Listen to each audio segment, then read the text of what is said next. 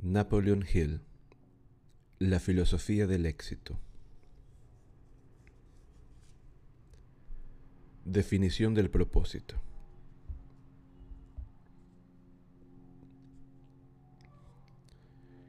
La definición del propósito es el punto de partida de cualquier logro. Es el gran escollo de 98 de cada 100 personas, porque nunca llegan a definir sus metas o a dirigirse a ellas con un propósito definido. Piénsalo bien, el 98% de las personas deambulan sin rumbo por la vida, sin la menor idea de para qué trabajo están capacitadas y sin concebir siquiera la necesidad de un objetivo definido por el que luchar. Esta es una de las mayores tragedias de la civilización. Espero que, de ahora en adelante, resuelvas no conformarte con nada que no sea lo que quieres en la vida. Espero convencerte de que cuando te digo que no tienes por qué conformarte con menos de lo que quieres, no estoy hablando por hablar. Lo afirmo a partir de la observación de miles de personas durante más de 50 años. Llegados a este punto, quiero debatir ideas, pues aunque éstas son el único bien que no tiene un valor fijo, son el principio de todos los logros. Este libro se ha concebido con el propósito de inducir un flujo de ideas en tu mente. Está pensado para presentarte a tu otro yo el yo que tiene una visión de tus poderes espirituales innatos y que, en lugar de aceptar o reconocer el fracaso, despertará en ti la determinación para seguir adelante y reclamar aquello que te pertenece por derecho. Las ideas constituyen la base de todas las fortunas y el punto de partida de todos los inventos. Han conquistado el aire sobre nuestras cabezas y las aguas oceánicas que nos rodean nos han permitido utilizar la energía conocida como éter, con la que una mente puede comunicarse con otra por medio de la telepatía. No puede haber evolución de ninguna idea sin un punto de partida en forma de definición del propósito. De ahí que este principio ocupe el primer lugar en la filosofía de la realización personal. Hay grandes ideas tras la definición del propósito. Ciertos factores que entran en la ecuación pueden clasificarse como mentales, otros pueden clasificarse como económicos. Voy a analizar cada uno de estos factores con el fin de que tengas un conocimiento completo y exhaustivo de cada uno de ellos y puedas aprovechar al máximo los beneficios de este gran principio del éxito personal. Hay siete grandes ideas. La primera gran idea es esta. El punto de partida de cualquier logro personal es la adopción de un objetivo principal y de un plan definido para su consecución. En cuanto hayas decidido cuál es tu propósito en la vida, empezarás a disfrutar de algunas de sus ventajas. Las ventajas aparecen casi automáticamente. Primera ventaja la definición del propósito desarrolla la autonomía, la iniciativa personal, la imaginación, el entusiasmo, la autodisciplina y la concentración de esfuerzos. Todo esto es necesario para el éxito material.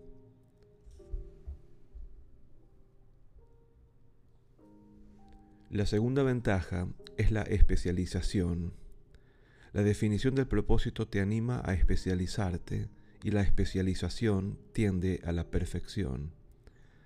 Te convertirás en un especialista del éxito. La definición del propósito magnetiza la mente de tal modo que atraes el conocimiento especializado para el éxito. La tercera ventaja, estimación de tiempo y dinero. La definición del propósito te llevará hacer una estimación de tu tiempo y tu dinero así como planificar tus esfuerzos en aras de lograr tu propósito principal definido. La cuarta ventaja, la definición del propósito, alerta a la mente de las oportunidades. Te proporciona coraje para la acción. Hace que la mente esté más alerta para detectar las oportunidades relacionadas con tu propósito principal, inspirándote el coraje necesario para actuar cuando éstas se presenten. La quinta ventaja, la definición del propósito desarrolla la capacidad de tomar decisiones con rapidez y firmeza.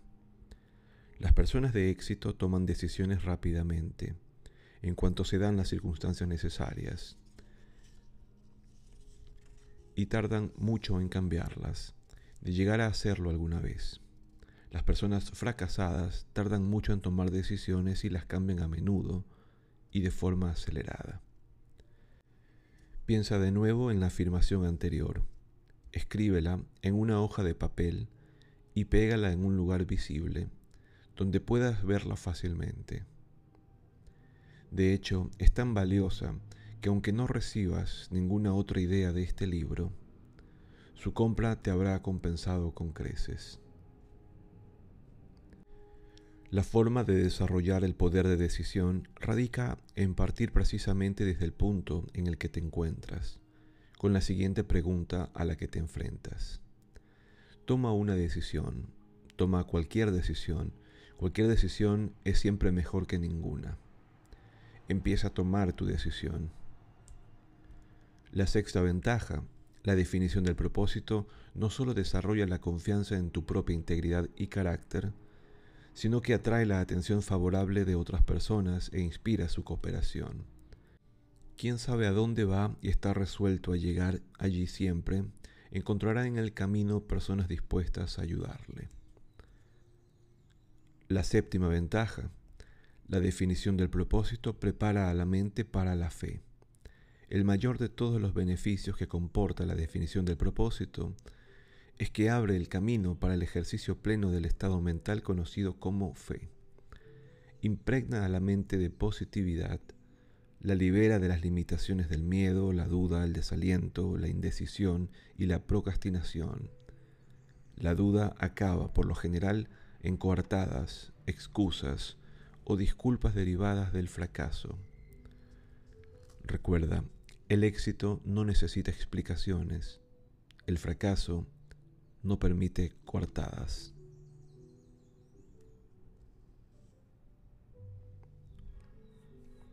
La octava ventaja, la definición del propósito te proporciona una conciencia de éxito y te protege de la influencia de la conciencia de fracaso.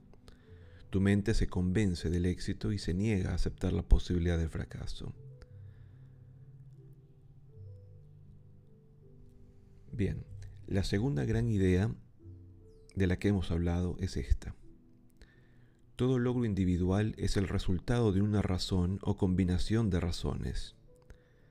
Las nueve razones básicas que inspiran toda acción voluntaria son la emoción del amor, la emoción del sexo, el deseo de beneficios materiales, el deseo de supervivencia, el deseo de libertad del cuerpo y de la mente, el deseo de autoexpresión y reconocimiento, el deseo de vida después de la muerte, el deseo de venganza y la emoción del miedo.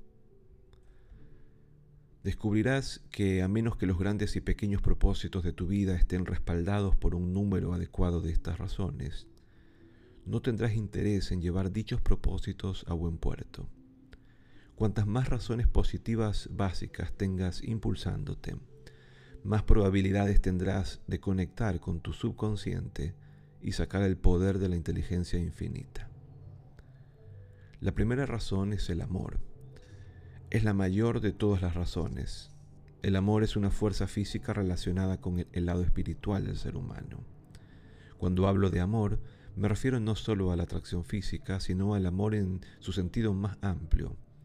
El amor es la mayor y más poderosa razón conocida. Hay muchos tipos de amor. El amor al ego está en el escalafón más bajo. puesto que implica egoísmo.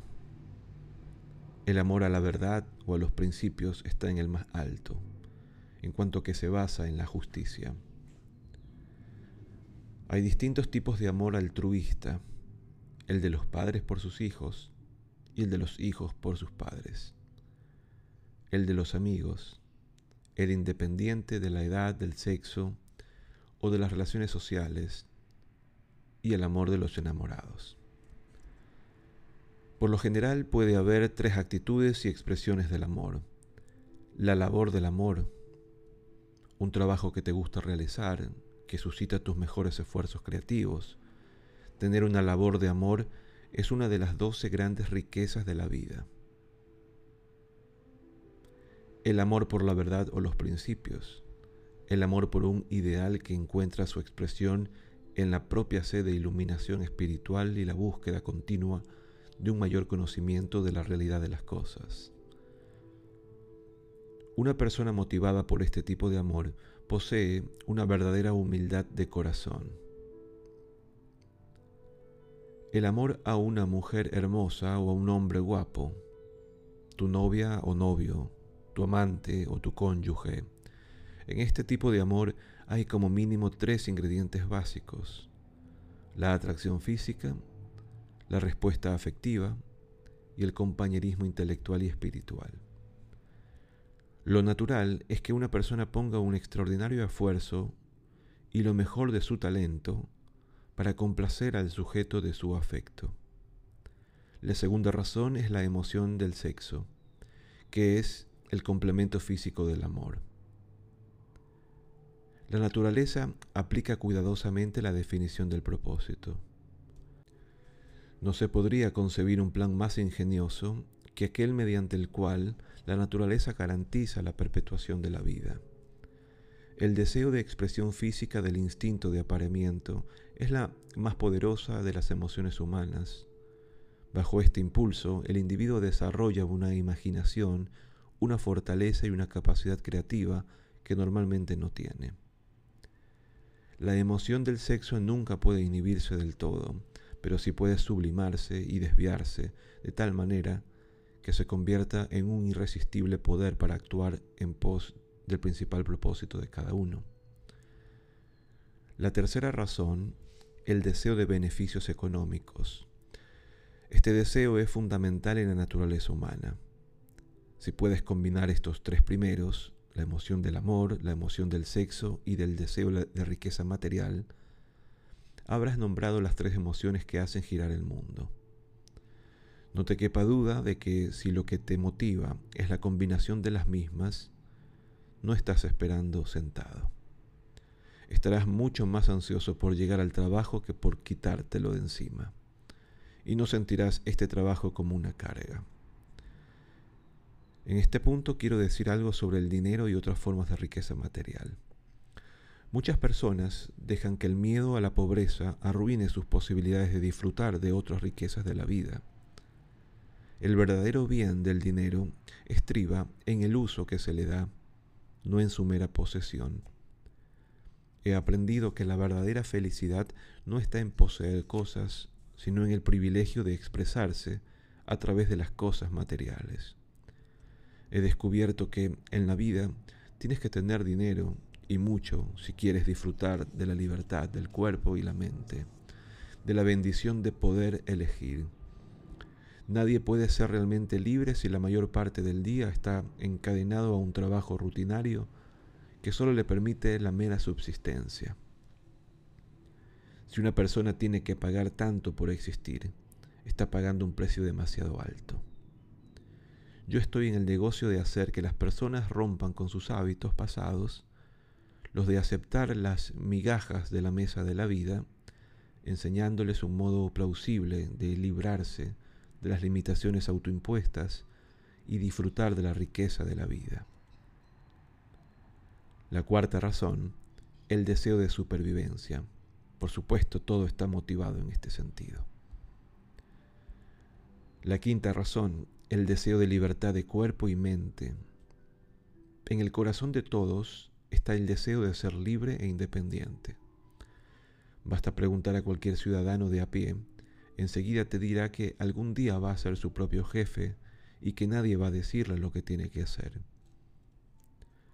La sexta razón, el deseo de autoexpresión y reconocimiento. Hay un principio bastante peculiar relacionado con este deseo. Aquello que des a los demás a través de la expresión es lo único que serás capaz de retener, recordar o conservar. Cualquier joya de sabiduría o pensamiento que quieras recordar, debes compartirla reiteradamente con los demás o nunca entenderán tu visión de los momentos cruciales. Lo que te propongo es que compartas con los demás los principios de esta filosofía, no tanto los detalles de tu propósito o tus planes, que deberías mantener estrictamente para ti. Dar es una forma de expresión y dar es vivir. Nadie ha conseguido nunca un éxito rotundo sin la cooperación de terceros. Y por supuesto, también tú debes dar algo a cambio a esta cooperación. Ahí radica la importancia estratégica del deseo de autoexpresión y reconocimiento. La séptima razón, la vida después de la muerte, es una razón muy potente. El deseo de la vida eterna está estrechamente entrelazado con el deseo de supervivencia y es consustancial a la naturaleza del ser humano. La octava razón, el deseo de venganza. Pese a que el sentimiento de vengarse de alguien es consustancial al ser humano, es la ley de la selva, un total desperdicio. Si tienes que desquitarte, hazlo con aquellos que te han ayudado. La novena razón la emoción del miedo. Existen siete miedos básicos que combinados de una u otra manera, todo ser humano sufre tarde o temprano. El miedo puede robar tu iniciativa personal y mantenerte en la pobreza de por vida. Debes conquistar todos los miedos básicos si quieres eliminar su influencia negativa. Ahora permite que te presente a tu otro yo, ese poder innato que es tuyo y para el que no necesitas a nadie más que a ti mismo. El poder que como individuo tienes que contactar con la inteligencia infinita para solucionar tus problemas. Es un poder tan grande. Usándolo puedes conseguir todo lo que quieras en la vida. No seré yo quien le ponga joto. Antes solía decir, dentro de lo razonable, pero ahora digo, lo que quieras en la vida que seas capaz de conseguir. Celebro llegar ahora al apartado práctico de este capítulo, donde te daré instrucciones detalladas sobre cómo aplicar paso a paso estos principios en la consecución de tus propios planes y propósitos. Primero, redacta un plan definido, claro y conciso, con el que pretendes alcanzar tu principal propósito Márcate un plazo máximo para la realización de tu deseo. Divide el logro en unidades de esfuerzo que resulten factibles y probables. Segundo, describe exactamente lo que pretendes dar a cambio de la realización de tu propósito. Tercero, dar algo por nada no existe. Todo lleva una etiqueta con el precio impreso y lo debes ver y estar dispuesto a pagarlo en su totalidad antes de obtener el objeto de tu deseo. Por lo general, este precio debe pagarse por anticipado. Es posible pagarlo en un plan de cuotas y en sencillos pasos, pero el precio total debe pagarse antes de apropiarte de tu objeto de deseo. Cuarto, elabora un plan flexible que posibilite el cambio. Tu propósito principal definido si realmente lo es, no cambiará hasta que se cumpla. Pero el plan para conseguir dicho propósito puede cambiar muchas veces. La inteligencia infinita puede revelarte un plan para tu propósito que supere con creces el que soñaste en primera instancia. En todo momento, muéstrate dispuesto a recibir. Acepta con gratitud y adopta de buen grado cualquier plan mejor que se te ocurra. Quinto, no olvides evocar conscientemente tu propósito principal y tus planes tan a menudo como sea posible. Come con ellos, duerme con ellos, llévalos contigo allá donde vayas. Ten en cuenta que de este modo podrás influenciar el subconsciente para la consecución del propósito mientras duermes. Mantén la mente enfocada en aquello que quieres y ajena a lo que no, hasta que tu propósito principal se convierta en un deseo ardiente. Y recuerda, todo lo que la mente puede imaginar y creer se puede conseguir. Visualiza vívidamente en tu mente tu propósito principal y otros deseos o metas reales que tengas. Cada vez que imagines una meta, repite estas palabras diez veces. Me visualizo vívidamente como la persona que quiero ser y alcanzo mis objetivos con entusiasmo.